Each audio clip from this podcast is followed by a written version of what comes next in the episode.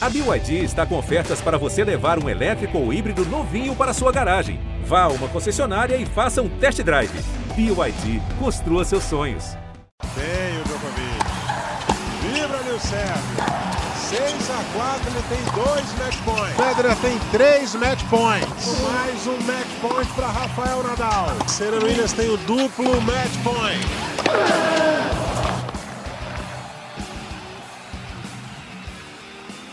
Mais um match point na área de saque para iniciar mais um grande programa. Eu tenho certeza, hein? Fim de mais uma temporada num ano tão peculiar mas que teve o encerramento da temporada no já tradicional Torneio dos Campeões da ATP. Vitória do russo Daniel Medvedev, que vive grande fase novamente. Hein? Já já a gente fala um pouco sobre essa conquista, mas vamos começar com aquele saque já a 230 km por hora. Comigo, Narco Rodrigues e Ricardo Bernardes, vamos ver se eles estão com a devolução afiada, assim, nível Novak Djokovic, né? Para devolver essa bomba que eu estou mandando para eles. Ricardo, quem foi o melhor tenista em 2020? Seja bem-vindo, forte abraço. Um abraço para você, Eusébio, para o Narco, para todo mundo que está ouvindo a gente. Realmente isso aí é um saque violentíssimo, né? Um ano, como você falou, né, Eusébio? É, tanta coisa aconteceu e ao mesmo tempo pouca coisa aconteceu, né? Porque no mundo muita coisa aconteceu. E aí, se a gente restringe um pouco ao circuito do tênis, um calendário aí muito espaçado, muito afetado. E aí, mas vamos lá, para parar essa enrolaçãozinha e vamos dizer quem foi, na minha opinião, aí o melhor tenista. E aí eu vou levar em consideração não quem teve o seu melhor ano, não quem para mim jogou realmente um, um tênis em mais alto nível. Eu acho que são três pessoas, três jogadores aí que você pode apontar nessa restringir, né? Três jogadores. Você pode restringir, na minha concepção, a Novak Djokovic, a Dominic Thiem e a Rafael Nadal. É, eu acho que tal, o, o, o Thiem teve resultados assim mais constantes de maneira geral. Ele não fez nenhum. Ele fez, claro, um grande torneio, foi campeão do, do Aberto dos Estados Unidos, foi vice na Austrália, mas ao mesmo tempo ele foi muito regular. Só que eu, eu acho ainda, eu ficaria com o Djokovic. Eu acho que o Djokovic foi o jogador do ano dentro de quadra, tá? Quem está ouvindo a gente, que está com aquele pezinho atrás com o Djokovic e já não está simpatizando muito, não, não pega antipatia por mim. Eu não estou falando do Djokovic como pessoa, do Djokovic fora de quadra, eu estou falando dentro de quadra. O cara começou o ano arrebentando, ganhando a TP Cup, ganhando a Australian Open, emendando em Masters 1000. E até a parada, o Djokovic não tinha perdido nenhum jogo, né, gente? Depois, quando volta no, no Aberto dos Estados Unidos, que ele faz aquela tremenda bobagem, né? uma besteira. A gente via ali poucos jogadores que poderiam bater o Djokovic no aberto da Austrália, no aberto dos Estados Unidos, perdão. Então, na minha, na minha opinião, ele caminhava também para um título. Ah, mas ele estava perdendo o jogo pro pro Carreño Busta. Sim, estava perdendo, mas a gente conhece o Djokovic. A gente sabe que a chance dele virar o jogo e do, da forma como ele estava jogando era muito grande. E aí depois ele oscilou um pouquinho, fez uma final de Roland Garros, ganhou em Roma, né? Teve título em Roma, fez final de Roland Garros. É, no Finals, agora no fim do ano, ele parece ter um, dado uma largada aí, mas por tudo isso, pela sequência de títulos, por um início fenomenal e depois ainda ter chegado ali, beliscado títulos pós-pandemia, eu ficaria com Djokovic como o melhor tenista de 2020. Narc Rodrigues, meu amigo, seja bem-vindo mais uma vez ao nosso Match Point. Na sua opinião, quem foi o melhor tenista em 2020? Ainda é aquele saque a 230 por hora? Sim. Eis. É porque.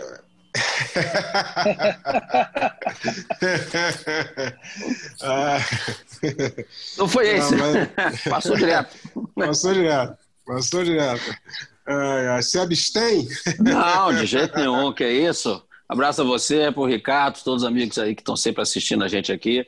Cara, eu acho é uma pergunta interessante, porque você é, dizer quem foi o melhor do ano num ano como o que a gente teve, né, infelizmente, é difícil, porque a gente teria que separar momentos no ano e não um ano inteiro, né? Então, se a gente for na linha de juntar o que teve de tênis no ano, o melhor foi o Djokovic, porque no início do ano, antes da paralisação, né, pré-pandemia, ele disputou com todos e foi o melhor. Gol Dubai, gol aberto da Austrália. Bem da verdade, o time chegou perto ali, levou para o quinto set a final, jogou bem demais, né? mas foi o Djokovic. E depois da, do circuito, depois da pandemia, quando o circuito retornou, ele já começou ganhando Cincinnati, que foi disputado no Flush Meadows. Como o Ricardo falou, um acidente, uma bobagem, uma, uma, uma, vamos dizer assim, uma inconsequência que ele teve ali. Aconteceu, não tem o que fazer, aconteceu. Já, já são águas passadas já. Tá? Não ganhou o US Open quando todo mundo achava que ele iria ganhar, que ninguém estava vencendo como ele. Só que ali, o que aconteceu? Ali já o Nadal já não foi jogar, entendeu? Muita gente já desistiu de jogar. Nadal, vamos dizer assim, o principal deles, o principal adversário, né? não foi jogar. Aí fomos para a Europa tá? Jogou Roma, onde Nadal jogou também. Ele venceu Roma. Roland Garros, o Nadal estava lá, aí deu Nadal. Então, se a gente contar aí agora no Finals, concordo com o Ricardo, que ele deu uma largadinha no Finals, mas foi uma largada assim, vamos dizer assim, meio anunciada, né? Porque quando ele conseguiu aquele wildcard para ir para Viena e perdeu nas quartas para o Sônego, ali 6-1, 6-2, resultado estranhíssimo, ele mesmo deu entrevista, já que no qual não ficou, não, não foi surpresa para ninguém. Olha, o meu objetivo aqui já foi atingido, quero o quê? Era garantir a liderança do, né, no ranking até o final do ano. Né? Então, ok. Mas se a gente juntar os dois, as duas partes onde houve tênis, o Djokovic é o melhor jogador do ano. Isso é fora de questão. A gente pode dizer que em alguns momentos o Tim teve um, um, ano excelente se juntar tudo. O Medvedev, gente, o Medvedev, por exemplo, que acabou agora ganhando o Finals ontem, uma coisa espetacular, esse sim, longe de ser o melhor do ano, porque até a paralisação e até esse mês de novembro estava um tenista no qual ele estava, na verdade, frustrando as expectativas de todos depois do que tinha feito no ano passado, 2019. Né? Então, o Nadal conseguiu aquele feito espetacular realmente de Roland Garros de novo, mas não foi durante o que a gente teve de tênis no ano. Então, acho até que a gente tá, comecei fazendo aquela brincadeira do ex, mas essa pergunta nem é difícil de responder. Se juntar tudo o que teve de ano, o Djokovic foi o melhor mesmo. E, e eu digo isso é, não que estou triste porque o Djokovic foi, eu estou triste porque em alguns momentos, né, o Finals, o US Open, teve o Team, a própria Austrália, mostra, em alguns momentos, a gente tem que lamentar a pandemia, porque poderia ter sido um ano espetacular se a gente tivesse todo mundo competindo. Diante do que tudo que a gente viu aí nesse finalzinho de ano, nessa, esse pouco de tênis que a gente viu, podia ter sido um ano espetacular. A gente tem, ó, Rublev ganhou cinco títulos aí no ano, o Sinner, um final de temporada espetacular. Olha só o que teria sido esse ano se não, não fosse a pandemia e ele tivesse transcorrido né, de maneira integral um ano normal de circuito. Ah, é uma pena, mas se a gente só teve isso aí, no que a gente teve, o Djokovic foi o melhor. É, mas eu acho importante, né, Mark, a gente também ressaltar o ano do Dominic Thiem, né? Óbvio que para ele, ele é um ano inesquecível, né? Primeiro título de Grand Slam, vai ficar marcado para sempre. Mas além disso, já começa com uma final na Austrália. É bem variou. Ele teve aqui no Rio, pouca gente lembra, né? Que o Dominic Thiem todos os anos Sim. tem vindo, mas essa atuação desse ano pouca gente lembra que ele fez uma, uma primeira rodada contra o Felipe Meligeni, que ele passou um certo aperto, na segunda rodada também e acabou sendo derrotado na terceira, na, na, nas quartas de final, né? um torneio bem apagado aqui no Rio, bem abaixo do potencial do, do time. Só que, de maneira geral, ele teve um ano bem constante e outra, Anarque. Eu acho que foi o tenista que mais evoluiu jogando contra as feras, aí, jogando contra Djokovic, jogando contra Nadal. Hoje em dia, quando começa um jogo Djokovic e, e time Nadal e time, você não pode apontar grande favoritismo para os outros dois, não. Eu acho que o time, esse ano, se aproximou um pouco desse rol desses jogadores que estão dominando o circuito aí há tanto tempo. Eu acho que ele perdeu principalmente o medo, né? O receio. Agora ele já joga, muita gente enfrenta esses grandes jogadores aí com a cabeça um pouquinho baixa, com aquele será na mente, né? Não, o time agora já enfrenta olhando para cima, de igual para igual, e tá aí os resultados eles falam por si só. Mas eu falei sobre isso. O time teve um ótimo ano, fez final na Austrália, ganhou seu primeiro grande slam. É, mas a gente tem que computar tudo. Então, mas estou falando isso aí que você está dizendo, eu concordo com você e apenas corroboro. Olha o ano espetacular que a gente teria se não fosse essa parada. Sem dúvida. Ele ganhou, ó, ele, ele e o Zverev fizeram a final lá do, do US Open, né? Sem o Big Tree, fizeram a final. Ele acabou vencendo o primeiro Grand Slam. Mas se o Nadal tivesse lá, olha só que, que o US Open teria, fosse espetacular. Teria sido espetacular se o Djokovic também com que o Tim jogou, não tivesse acontecido aquele problema com o Djokovic, a gente tivesse um Nadal e Tim, um Djokovic e Tim nas rodadas finais, o próprio Medvedev, que mal ou bem chegou à semifinal do US Open, ah, foi uma pena, mas a pergunta é quem foi o melhor. Então tem que escolher um, eu acho, eu fico com o Djokovic. Tem dois votos pro Djokovic aí, hein, Zé? É, eu voto com os relatores. Eu acho que não tem muito a acrescentar com relação ao Djokovic, não. Dentro da quadra esse ano, com a quantidade reduzida de torneios, ele foi soberano, absoluto, é, sustentou aí todo o favoritismo que sempre foi apontado para ele desde a temporada de 2019, que ele vinha muito bem. E, e, não tem muito o que contestar, não. Foi o ano de Djokovic com um número reduzido de torneios. Com relação ao Dominic Thiem, essa virada aí do Thiem começou lá quando ele ganhou o Indian Wells do Federer. Ali acho que foi o divisor de águas da carreira do Thiem. Quando ele ganhou do Federer na final de Indian Wells, que é um, é um quase Grand Slam, né? é, um, é um Masters 1000, vamos dizer que é um Masters 1000 Gold, né? vamos, vamos inventar uma categoria aí. Ele ali começou a virar chave para melhor para ter é, é, essa força mental de encarar os adversários de igual para igual. Depois foi o final de Roland Garros contra o Nadal, mas aí já é mais complicado, né?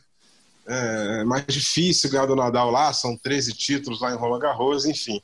Mas é agora com esse título do US Open, ele tirou um grande peso de cima dele, o Dominic Thiem, e eu acho que a tendência agora, ele está com 27 anos, a tendência é que nos próximos 4, 5 anos ele seja um tenista é cada vez mais difícil de ser batido. É, é o que eu, eu acho aí do Dominic Thiem, né? É, vamos seguindo aqui a, a, nossa, a nossa pauta. É, quem poderia ter concorrido aí nessa pergunta que a gente fez, né? É, se tivesse iniciado bem a temporada, seria o, o campeão do Finals, né? o Daniel Medvedev. Mais uma vez, né, ele termina o ano de maneira espetacular, vencendo no mesmo torneio, Mark Rodrigues, os três primeiros do ranking. Que feito! Do Medvedev, a gente até começou a falar dele aqui, mas é, é legal dar uma reforçada né, no que foi essa campanha do Daniel Medvedev, que é uma figura um tanto quanto engraçada, né? É, eu confesso que eu gosto do, do Medvedev. Eu acho ele o um maluquinho do bem. Né? Não, não, claro, a técnica dele é uma técnica um pouco incomum, vamos dizer assim. Não vou dizer estranha, né? Incomum, difícil. Não vê a gente normalmente no circuito batendo assim, né? um pouco desengonçado como ele bate, mas ele tem ótima movimentação, sabe cobrir bem a quadra, né? encontra os ângulos, um saque bom. Obviamente que falta ele ali um pouco mais de mão, né? mas ele consegue fazer boa leitura do que está acontecendo e foi assim que ele conseguiu essas duas grandes vitórias no Finals, principalmente em cima do, do Nadal e também do Tim.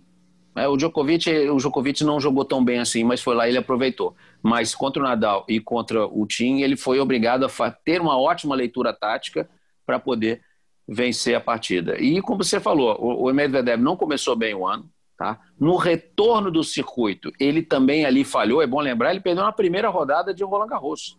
Ele não, ele não pontuou. Fez, primeira rodada ele fez. Olha, imagina, quatro do mundo, cinco do mundo na época. Ele foi primeira rodada em Roland Garros. Ali podia ter feito alguns pontos. Mas, como ele mesmo falou, isso, e aí é uma coisa fora da quadra que eu gosto muito do Medvedev. E as entrevistas dele são excelentes, porque ele não é que ele não tenha papas na língua e, e ele seja cruel ou tenha aqui assim a língua afiada, não. Ele vai direto. Ele fala assim, e aí, então a entrevista que ele deu quando ele ganhou Paris foi sensacional. Olha, eu já estava ele falou nesses termos, né? eu estava aqui perturbando a minha esposa, minha esposa já estava um cara chato, porque eu estava reclamando que eu estava treinando, treinando, treinando, e o resultado não estava aparecendo, que eu estava muito insatisfeito pelo que eu vinha produzindo. Que agora ele vencendo, né, ele, o seu técnico, assim, ele acha que a confiança voltou, né, e que ele poderia. Olha o que ele falou, hein? Eu acho que minha confiança voltou e eu acho que eu posso jogar bem em Londres. Olha o que ele falou hein? no discurso de Paris. E olha o que aconteceu. Ele jogou bem demais.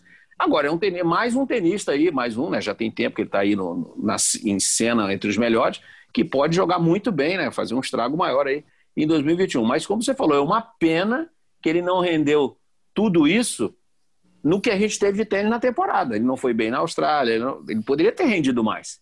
Né? Mas, infelizmente, encontrou seu tênis agora no finalzinho, e aí é aquela história.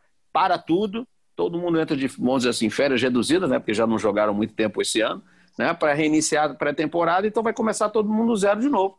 Tomara que ele continue, que ele inicie o ano que vem a gente depois vai falar sobre isso também, que não sabemos que dia vai começar o ano que vem no circuito, é, que inicie jogando bem também.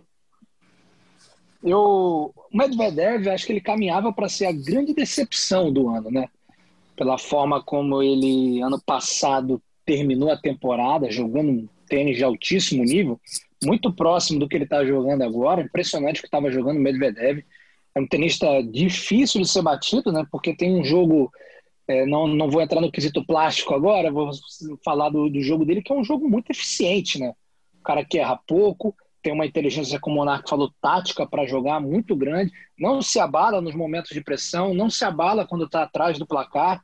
Ele o tempo todo busca ali alternativas e vai fazendo o jogo dele vai de mansinho, entrando na mente do adversário, até que o momento ele deslancha e consegue. Então ele caminhava, acho, para ser a grande decepção do ano aí, porque esperava-se muito do Medvedev pelo que ele tinha feito, amadurecendo, isso é notório também como amadureceu em quadra e, e, e fora dela o Medvedev nos últimos tempos, então acho que isso também estava ajudando a refletir no jogo dele, que a gente viu no ano passado, e começa esse ano, resultados ruins, resultados ruins, até que no finalzinho do ano ele resolve emendar essa pequena sequência aí, ganha Paris, e eu lembro que logo depois a gente gravou um podcast aqui falando, e eu dizia que o Medvedev poderia sim chegar em Paris, que a gente tinha algumas dúvidas, né? A gente tinha dúvida como tinha chegar, porque vinha de lesão, se o Djokovic que viria era o Djokovic com sangue nos olhos no começo do ano, ou era o Djokovic é, jogando pelo resultado, que no, na visão dele era o topo do ranking, né, debaixo do braço, para usar uma expressão também muito usada no futebol.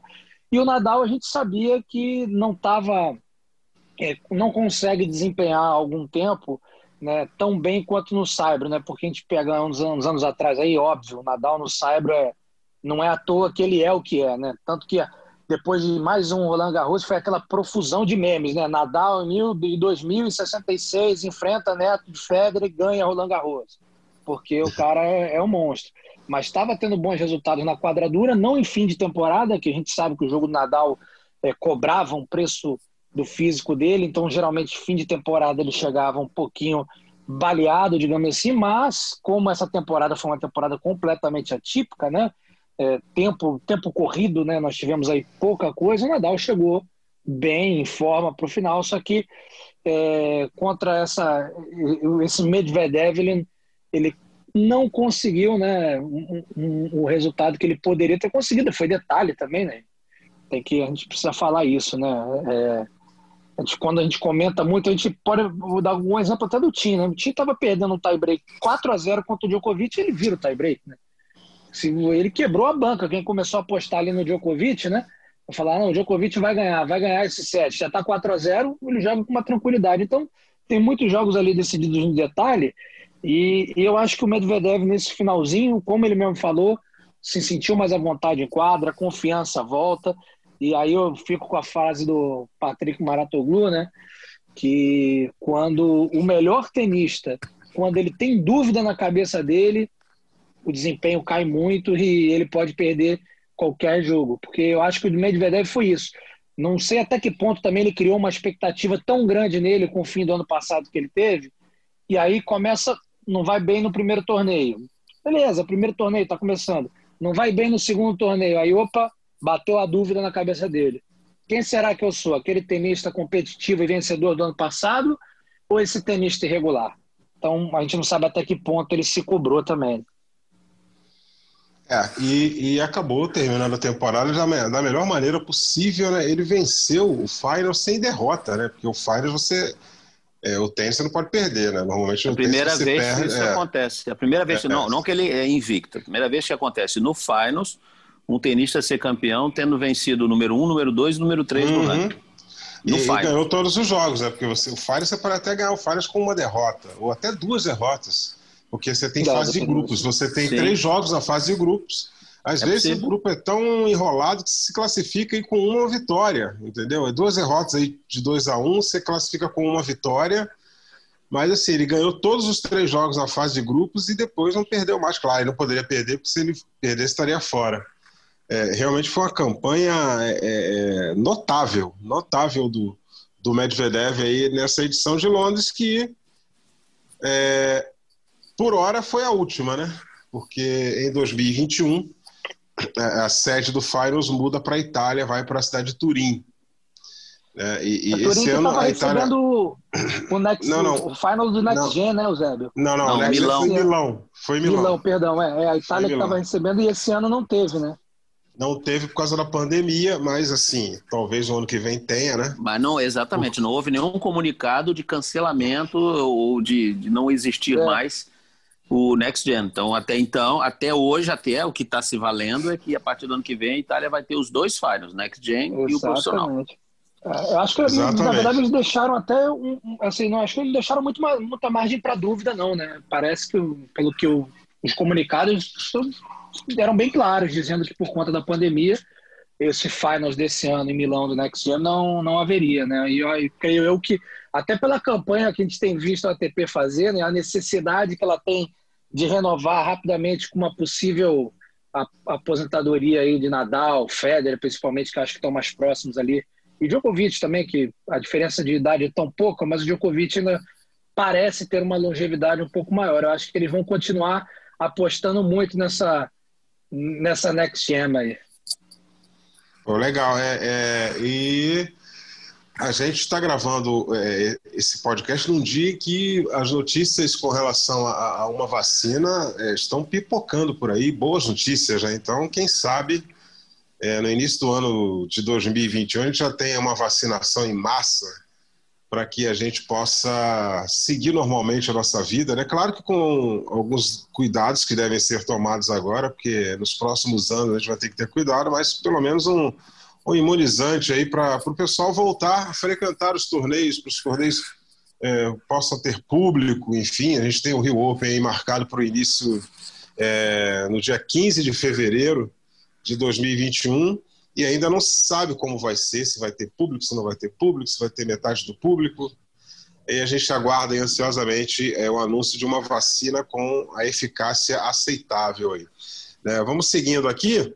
É, vamos falar da dupla aqui. Ó. Na chave de duplas, o, os campeões foram é, é o Kohoff, né, o Wesley Kohoff e o Nicola McTeach.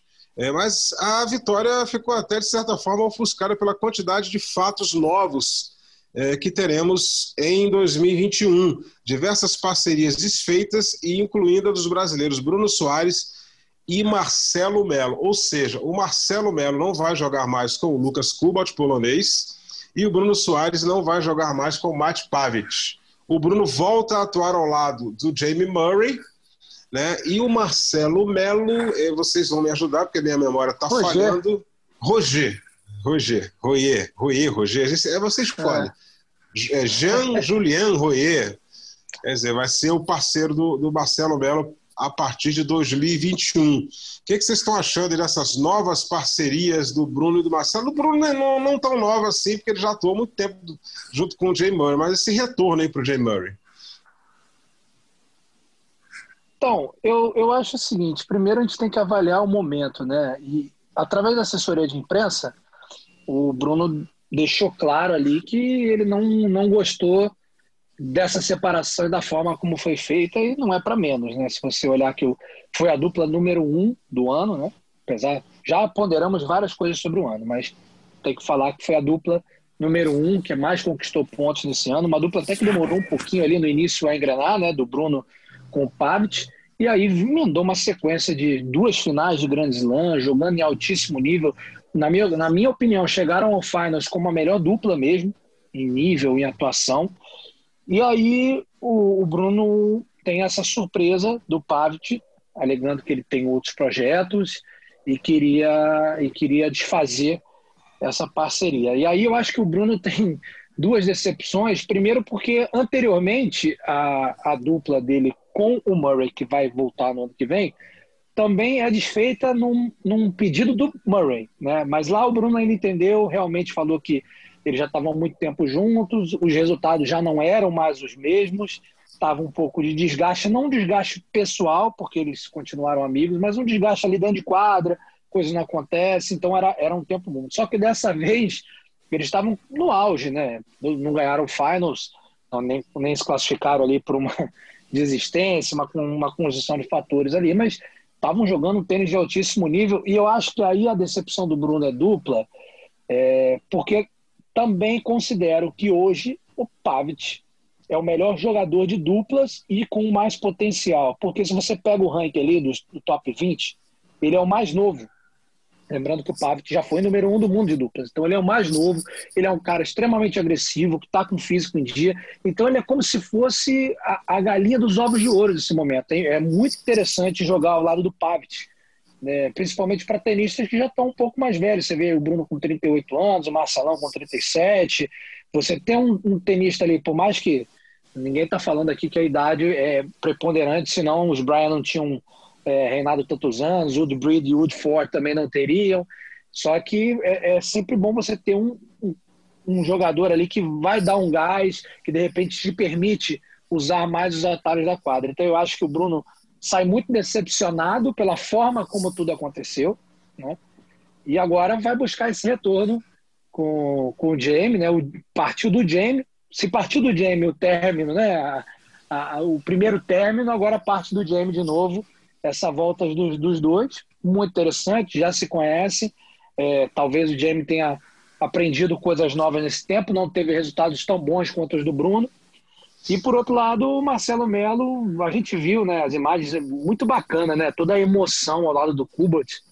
É, claramente o problema ali não era mais desgaste de, de relacionamento, não era irritação com o outro, era que as coisas dentro de quadra não, não estavam mais também é, tão boas como antes, porque é, é, foi muito bacana ver aquela emoção deles ali na despedida e caminho novo aí para o Marcelo, né, Rui, um tenista também muito experiente, um dos mais experientes aí do circuito.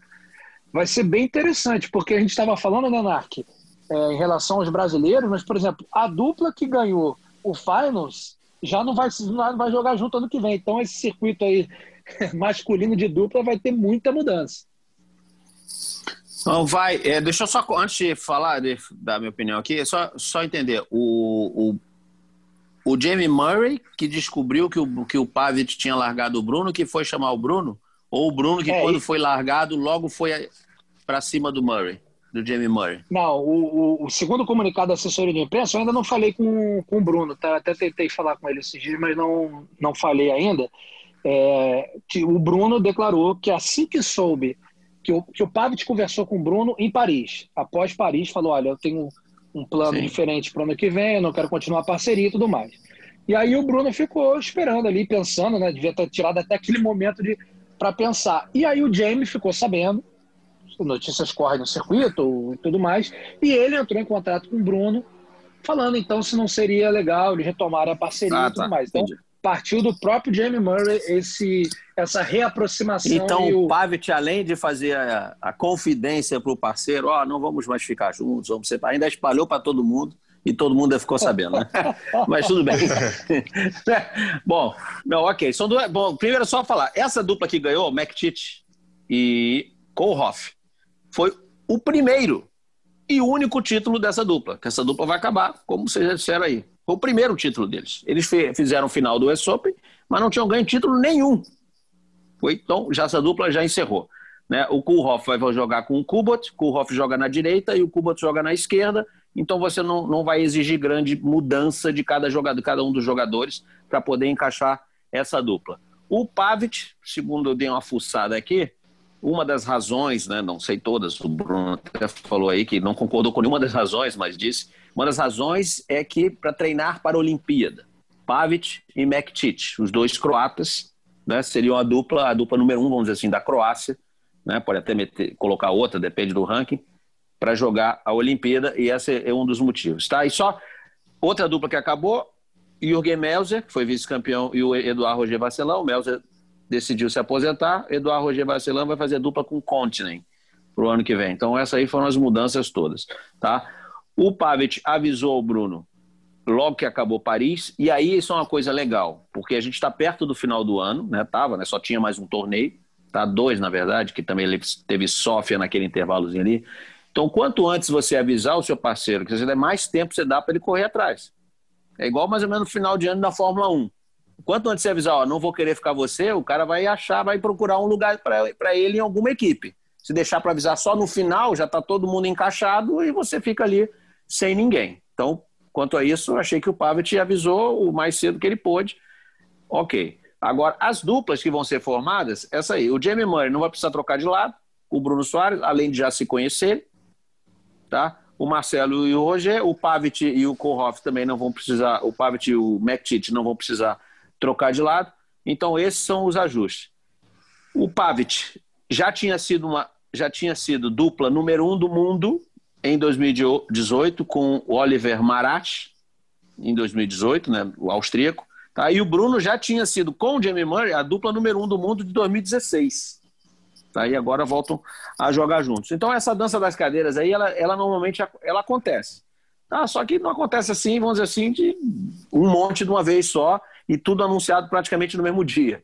Né? Então, por isso aí que estranhou. Pô, caramba, que dança das cadeiras, mas normalmente ela acontece. Eu só fico, vou até botar um outro nome aqui na conversa, fico só chateado do Demoliné, que é um cara que batalha, que luta, que a gente conhece, está sempre, sempre solícito aqui com a gente, não tem encontrado ainda um parceiro ali para ficar, entendeu? Está sempre se encaixando a cada torneio, trocando um para poder jogar as chaves, né? Poder trabalhar, que é o trabalho dele é jogar.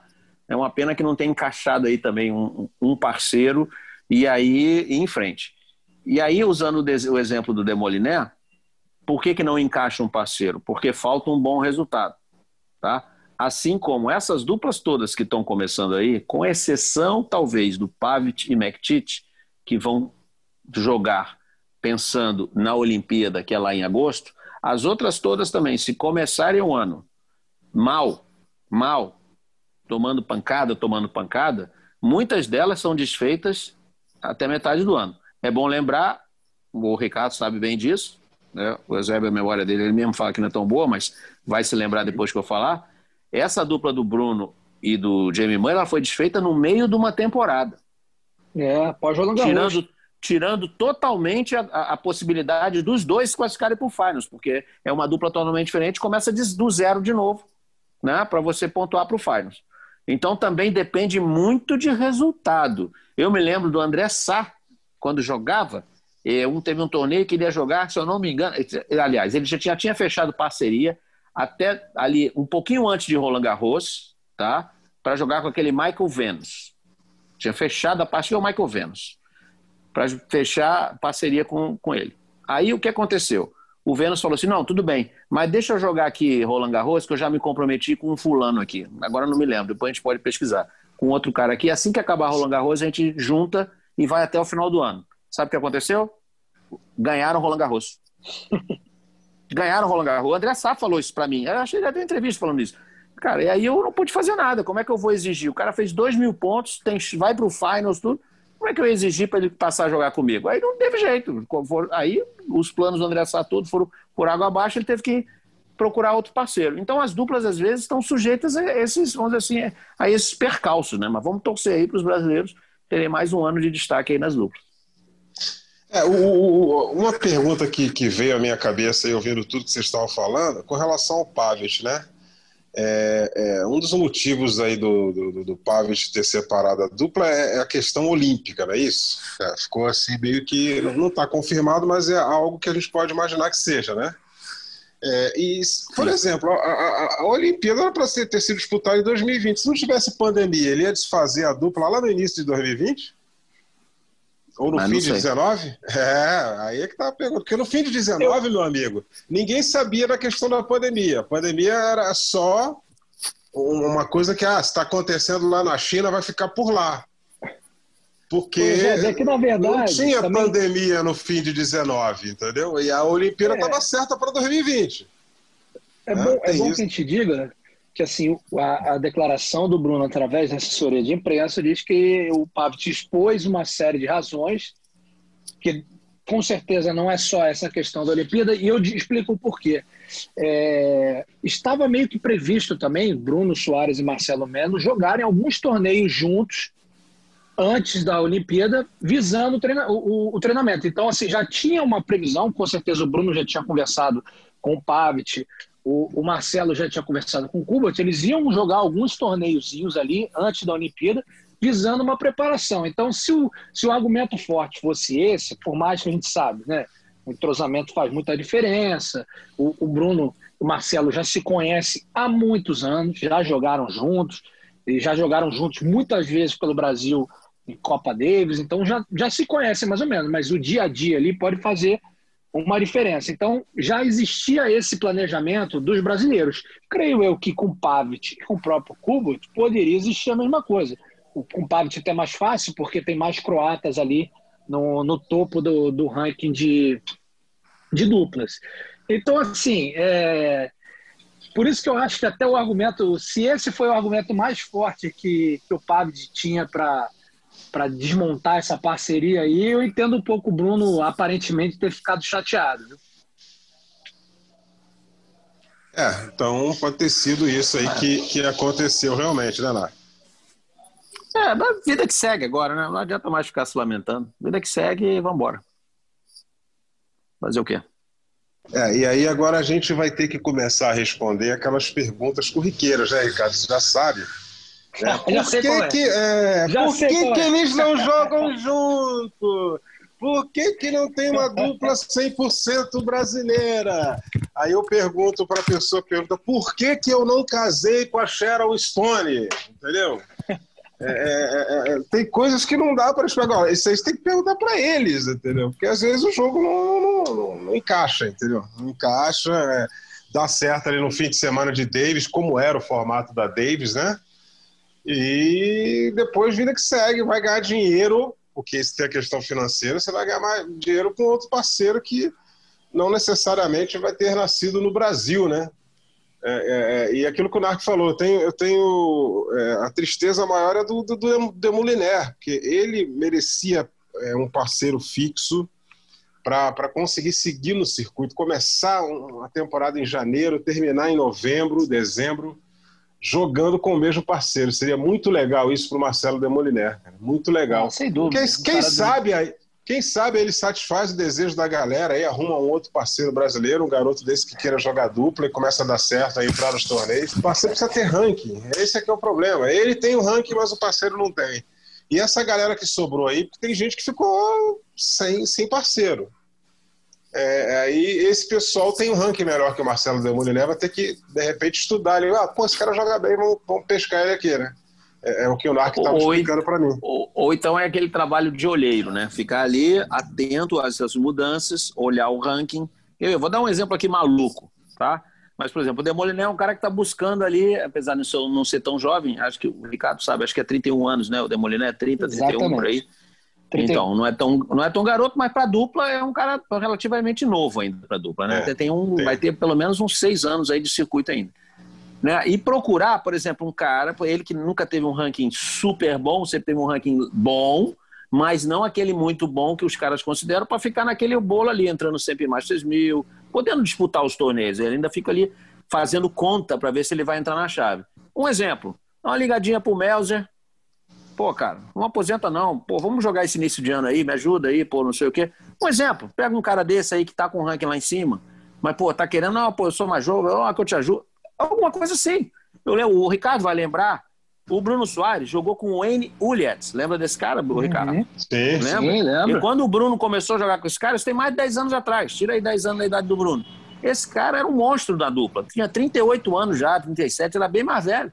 Esse cara ajudou o Bruno pra caramba. Um cara veterano, é. pegou um cara, pô, aprendeu muita coisa, ajudou com o ranking dele. Acho que foram, se eu não me recordo, se eu não me engano, foi, foram quartas do US Open. Isso foi muito bom. Então o Lemoniné, se fizer um garimpinho ali, talvez, quem sabe encontra um cara ali mais velho, por exemplo. Por exemplo, outro cara aí, eu até vi uma entrevista dele outro dia, foi perguntado se o cara vai para a oitava Olimpíada, que é o Leander Paes. Tá? Porque ele é o recorde, tem sete. Fenômeno. Foi, ele foi Esse perguntado. É sete em tema, só que agora ele não está jogando, ele está sem ranking. Mas vamos imaginar que ele ainda tivesse meia atividade aí com um rankingzinho ali, 20, 22, 18 do mundo. Porra, um cara ideal para você chegar lá assim, cara, me abraça aí, vou junto com você, vamos lá. Eles querem também, porque à medida que eles vão ficando mais velhos também, os outros caras não vão procurá-lo com tanta frequência. Mas você pega um jovem aí cheio de garra, aparecendo, com bons resultados aí, de repente você encaixa um, cara. Entendeu? Então, o tem que torcer muito para achar esse cara, abraçar o Demoliné, meu irmão, e aí vai embora. E aí vai embora. Se não der certo, pelo menos vai ser um ano de aprendizado, como foi esse do Bruno com o N. Ullett, e depois se tornou aí um dos maiores tenistas da história, o Bruno, pô. Tá aí. É isso aí. Bom, certamente o Demoliné já deve estar começando a estudar essa possibilidade, já deve estar tentando garimpar aí no, no meio do circuito alguém para formar uma parceria para a temporada de 21, porque para ele 2020 terminou antes, né? Terminou antes aí da galera que jogou até o Finals. Bom, é, é a nossa esperança aí para que o Demoliné é, consiga esse parceiro. A gente gosta tanto dele, né? Ele, é um cara tão legal, tão gente boa sempre atende muito bem a gente aqui. Tá, tá, esse espaço aqui está sempre aberto para o Marcelo Demoliné.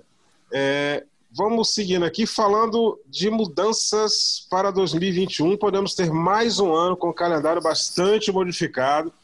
Para se ter uma ideia, o primeiro Grand Slam do ano, né, e que acabou sendo o único não afetado em 2020, pode ter mudança de data em 2021. Narc Rodrigues, as autoridades australianas estão é, de uma maneira muito rígida, tratando essa questão da prevenção do contágio do Covid-19. É, tem um, é, a questão agora é, é, que o governo central, né, o federal lá da, da Austrália, está impondo medidas muito rígidas, restritivas, em relação a estrangeiros na Austrália. Né? Eles querem, estão exigindo que não entre ninguém, não vai entrar nenhum estrangeiro na, na Austrália antes, no ano de 2020 ainda. Só vai poder entrar a partir de 1 de janeiro de 2021. E mesmo assim, todo estrangeiro que entrar terá que cumprir uma quarentena de 14 dias, que uhum. vai ser fiscalizado em quarentena de 14 dias, é 14 dias dentro do hotel ou de uma casa alugada. Bom, é casa. Então, o Aberto da Austrália está previsto no calendário para iniciar dia 18 de janeiro. Então, como é que você vai botar um jogador 14 dias no hotel, se ele chegar na Austrália no dia 1 para depois ele ter quatro dias para treinar, para não sei o quê, e jogar o, o Abel da Austrália. Essa Ou é uma seja, coisa. Não pode, não, não pode entrar em 2020. Só não pode, pode entrar, em 2020. 1 de janeiro. Isso, essa é, por isso é, que estão querendo atrasar. Por isso estão querendo hoje, atrasar. É. Porque antes disso ainda tem que botar os Sim. torneios preparatórios. Sim, só completando a tua informação para que você conclua, hoje, né, nesse exato dia que a gente está gravando essa edição do Match Point, eu já vi a notícia aqui nos principais telejornais de que os dois estados mais populosos da Austrália que estavam fechados. Ninguém ia de, de um estado para outro, onde tem Melbourne. Ninguém ia de Melbourne para Sydney e de Sydney para Melbourne, que, que, que é, a, é, o Rio São Paulo deles, né? A ponte aérea mais movimentada dentro da Austrália. Essa ponte aérea estava fechada há meses. Hoje é que as fronteiras dos estados é, foram reabertas. É as pessoas que têm família do outro lado estavam comemorando a possibilidade de poder circular entre um estado e outro, e o pessoal, é, a demanda ficou muito grande, muita passagem aérea foi vendida, estava dando voo lotado de Sydney para Melbourne e vice-versa. Ou seja, agora que entre os australianos eles estão liberando. Quer dizer, vai ser difícil, na nesse início de ano, ou o problema é que não tem nem como ir para o Natal. É, já, exatamente. Primeiro, então, essa é uma coisa, que é uma orientação do governo central. Tudo isso é, é, é tudo, não é que é especulação, são notícias que chegam e a Tênis Austrália tem divulgado comunicados que está tentando conversar com o governo central para ver o que melhor se pode fazer para isso. Então, o que já foi levantado, especulado, que aqueles torneios todos né, daquela região, até os fora da Austrália, Auckland, tem Sydney, aqueles torneios todos ali, os pré Brisbane, a ATP Cup, então seria cancelada. A ATP Cup, nessa situação, não tem chance de, é. de acontecer. Não, eu tô, eu esses torneios, aqui, né? esses torneios todos, eles teriam que se deslocar para o estado de Vitória, né, que você está falando aí, que é onde se localiza Melbourne. Eles teriam que Exatamente. acontecer no estado de Vitória, ali dentro, para formar uma bolha. E também, se o torneio acontecer, ele vai ficar restrito a 25% do público, isso num, num primeiro comunicado e restrito aos moradores de Vitória, né, de Melbourne ali, daquela região. Não pode entrar ninguém de fora. Então, nessa condição, é aquela história. Qual o torneio que a gente está falando? Australian Open. Ele passa a não ser mais Open. Não está mais aberto a todo mundo. Todo mundo está cheio de restrição para chegar e jogar lá. Por isso que aí chegar a notícia, o Ricardo já vai falar o que ele está olhando, está vendo aí agora. Por isso está chegando a notícia de um possível adiamento, para você empurrar isso para frente, para fazer com que os jogadores tenham mais, é, tenham mais condições de chegar com um bom tempo, treinado, tudo. Só que isso aí, até o Ricardo tá lendo aí, já vê, o, o, o torneio de júnior já foi adiado. O torneio já de júnior já foi adiado, isso é certo. Já adiado é difícil. Imagina, o circuito depois da, do, desse, desse início aí na Oceania, ele vai lá para os Estados Unidos, Master 1000. Onde é que você vai encaixar uma viagem para o outro lado do mundo para jogar um grande slam? Como que você vai encaixar isso, gente?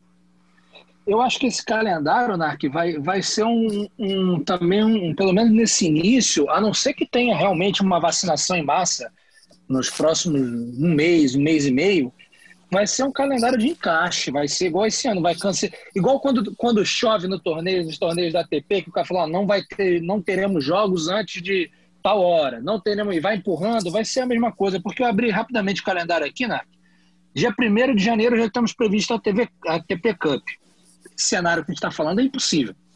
É impossível não tem como. ter ATP Cup. Não tem como. E nós temos um torneio, dois, três torneios preparatórios antes do Australian Open, que é o Doha, Adelaide e Auckland. E aí, meu amigo, é o seguinte: esse Doha dá um pouquinho de dinheiro, é um, um ATP 500, só que todo Não, é mundo 250, jogo... mas é o 250 que paga Isso. mais. Primeira exatamente. rodada dá 15 mil dólares. E ainda tem aquele patrocínio por fora que o Sheik dá para né, atrair os jogadores, que é bem interessante. Então, é, fica muito complicado, porque Doha, o Djokovic já teve por lá, o Federer teve por lá, se não me engano, ou foi. Acho que o Federer já teve Doha também, né? É, no início da carreira. Não, esses, no esses grandes aí, depois passaram a jogar mais, optaram por Dubai, que é um ATP por Dubai, 500 e pagaram 500, Mas esse 250 no início do ano, o Rublev ganhou esse ano, por exemplo. É um que atrai muita gente por causa dessa questão da premiação aí. Exato. E aí você vai ter que. O cara vai ter que chegar e não vai poder nem jogar os torneios preparatórios, mas vamos botar no cenário que ele abra mão. Abriu mão. Realmente, o importante é o Grande Slam, vou abrir mão desses torneios preparatórios. E ele vai treinar quatro dias apenas antes de entrar em quadra? É, essa vai quarentena aí é exigida. Veja bem, ninguém aqui está contra a quarentena, não. A não, tá de maneira é inviável. Jogador de tênis, a gente sabe, né? Para quem está assistindo a gente aí, talvez não tenha certeza ou não tenha conhecimento disso. O jogador de tênis, ele em atividade, ele tem que treinar todo dia. Ele treina uma hora antes no dia de jogo. Às vezes, alguns treinam depois do jogo também. Então não dá para ficar 14 dias confinado num hotel, saindo ali de repente para uma quadrinha pertinho ali, batendo meia hora uma, e voltando. Não tem como. Não há, essa possibilidade não existe.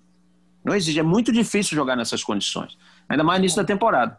Mas... E aí é o que a gente está falando, né? Uma chave mais de 100 jogadores. Se eles resolverem fazer qualify, porque ainda né, nós tivemos torneio que não teve qualify, mas vamos, vamos colocar assim, mais de 100 jogadores, né? Chave masculina, ainda mais a chave feminina, ou seja, mais de 200. Aí cada um com seu treinador, preparador físico.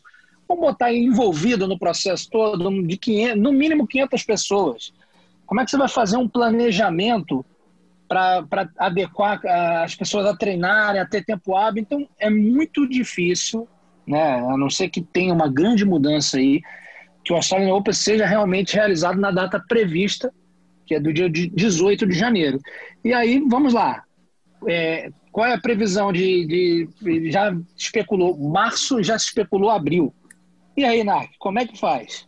Aí você dá, espreme o mundo todo, cria um avião supersônico aí para você fazer Nova York, Oceania em três horas, porque não tem jeito. Como é que vai fazer? Olha só, ó, vamos lá acompanhar. Empurrou a Beira da Austrália, tá? Aí janeiro vai ficar um mês vazio, vamos dizer assim, né? Vai ter um vazio, não, vão ter que outros torneios vão ter que aparecer quem quiser sediar. O ano vai começar realmente ali, Roterdã, Marselha, aqueles torneios que tem ali em quadra coberta, na Europa, né? Que eles estão migrando da Oceania, bum. Junto, veja bem, junto com os torneios da América do Sul. Buenos Aires, o Rio Open, Santiago, Córdoba, é. tem esses torneios também aqui. Tá? Aí depois você já engrena nos Masters 1000. O circuito vai para a América do Norte. Tá? Depois do Masters 1000, colado no Masters 1000, você tem, acho que Munique, alguma coisa assim, um torneiozinho colado no Masters 1000, tá? E depois já tem o primeiro Masters 1000 da temporada, de, de Saibro, que é Monte Carlo. Monte Carlo. Você vai encaixar onde? Duas semanas do outro lado do mundo. É muito difícil. É muito difícil. muito difícil. Pode acontecer com, com a Bela da Austrália o que aconteceu com o Wimbledon, simplesmente não acontecer. Ou, ou é. também, que a gente no início criticou bastante, nós criticamos bastante, mas não, tô nem, não vou entrar no mérito se foi uma decisão acertada ou não. tá? Até porque o torneio aconteceu, foi da melhor maneira possível, Nadal ganhou tudo. Ou eles podem ter uma medida, vamos dizer, de certa maneira, que a gente, nós mesmos classificamos, arrogante. O Bruno disse isso pra gente no podcast, que os caras entraram chutando o balde, lembra, Roland Garros? Ó, a gente vai mudar o nosso Sim. torneio lá para setembro. E falou isso lá no início, lá é, em março. Verdade. Ele falou isso aí, ó, e pum, e vocês que se virem. Ou seja, aí foi a ATP que se virou toda para cancelar torneio, mudar, não sei o quê. Pum. A Austrália pode chegar lá também e falar assim, ó, vou fazer em maio.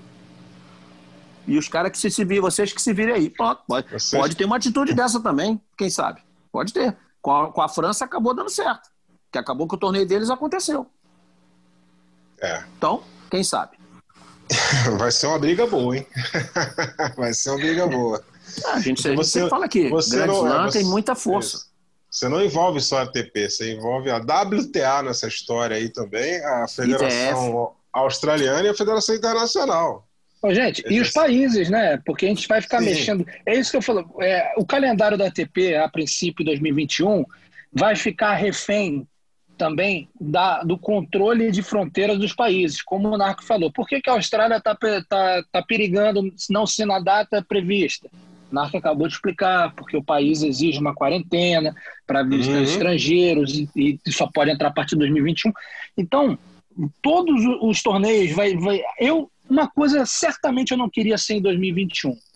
O, o, o responsável por montar o calendário da ATP. É. Porque esse cara, ele vai dormir e acordar pensando, e olha o que aconteceu. É, a Argentina, estou sentado a Argentina pelo torneio de Córdoba, dia 1 de fevereiro, é, proibiu novamente a entrada de estrangeiros. Ih, meu é. Deus do céu! O, o é, torneio o Chile, de. A, a, o Chile abriu agora. É, então, só, só que a gente sabe que a gente está vivendo uma, uma segunda onda, né? Estourando na Europa agora. E se a gente, se ela tiver o mesmo desenho, né? que teve a primeira onda, ela vai demorar um pouco ainda a chegar até aqui a, a América do Sul. Isso porque no Brasil a gente já tem um número elevado de novos casos, né? Então, hoje, hoje não há como, não há como nenhum torneio estar garantido. É impossível. É impossível porque o calendário o ano que vem pode fazer um, um, um samba bem aqueles bem desritmados, José, você que gosta de um bom samba, sim, mas aquele sim. samba mal tocado, sabe? É, exatamente. A harmonia atravessada, né, meu amigo? Tudo atravessado, ninguém é. se entende. É, ah, é, vai ter que ser muito mais esse, esse responsável aí da ATP que você não quer ser, e eu também não quero ser, ele vai ter que ser praticamente o ministro de Relações Exteriores. E nesse momento ele, ele tem nome. Ele, ele, ele vai tem nome. Que, ele vai ter que ele vai ter que botar na mesa, entrar em contato com todas as federações né, dos países todos filiados aí, a ITF, a ATP todo, e vai chegar e falar assim, vem cá, qual é a situação aí? E vai tentar, ele vai ter que vir de trás para frente. Quem é que pode receber torneio? Já agora. E aí vamos lá. E vai tentar montar, eu vejo dessa maneira, tentar que montar um calendário um, mais, vamos dizer assim, aceitável possível, né, para os jogadores também, que obviamente vai ter gente que vai reclamar, isso é claro. Lembrando que quando a gente fala ATP, não está falando só Elite, Masters 1000, 250, que tem Challenger, tem, tem a galera lá de baixo também, tem a Série é, o B, circuito do tênis, né? O circuito, o circuito do tênis. Então, é, ele é muito mais amplo do que a gente está falando aqui.